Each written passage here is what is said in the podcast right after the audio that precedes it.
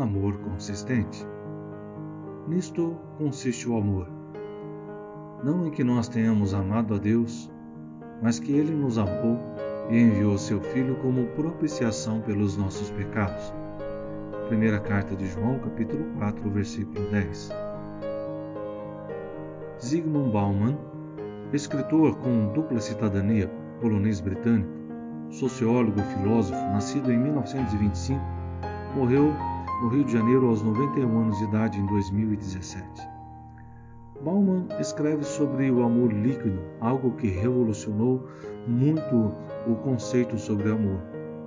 E com muita maestria, ele fala sobre os sentimentos que descrevem o amor aos olhos do mundo e o tornaram diluído pelo egoísmo, interesses próprios, mascarando tudo pelas postagens em redes sociais.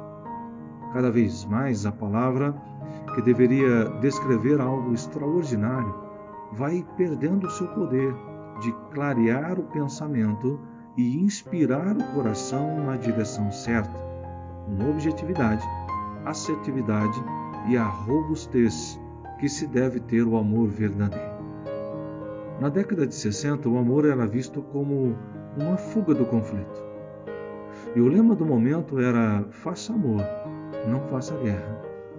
Mas o amor, naquele contexto muito mal descrito por relações sexuais, detopou mais uma vez o conceito por detrás da palavra.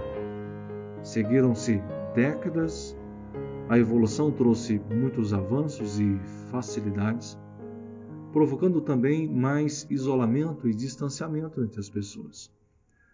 Com o advento da internet, isso vai ganhar mais força ainda mudando de tempos em tempos os conceitos sobre o amor. O amor hoje é individualizado, descrito como ah, da forma como cada indivíduo se entende dentro dos seus sentimentos. Mas a verdade nua e crua é que o real sentido e significado do amor é o próprio Deus.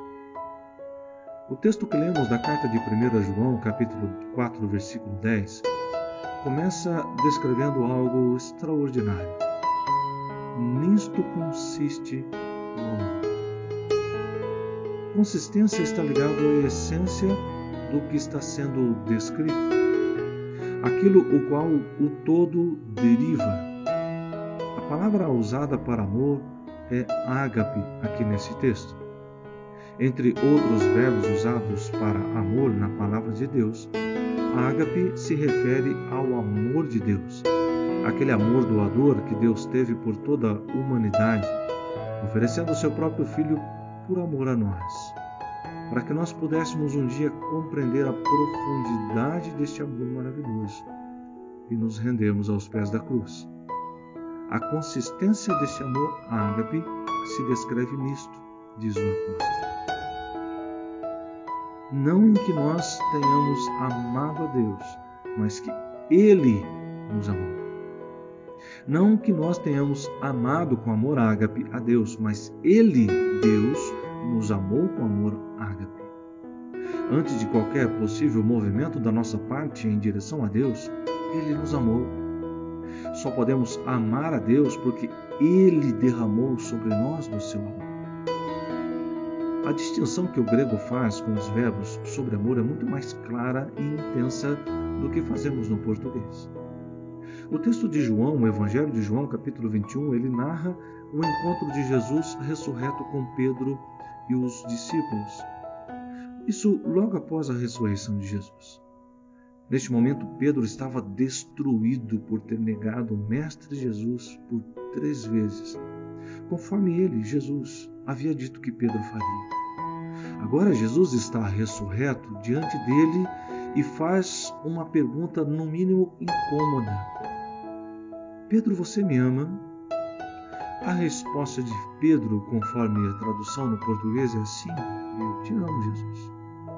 Mas no português nós não conseguimos ter a percepção da profundidade deste diálogo por conta do verbo amor, amar aqui ser sempre o mesmo. Pedro, tu me amas? Sim, eu te amo. Pedro, tu me amas? Sim, eu te amo.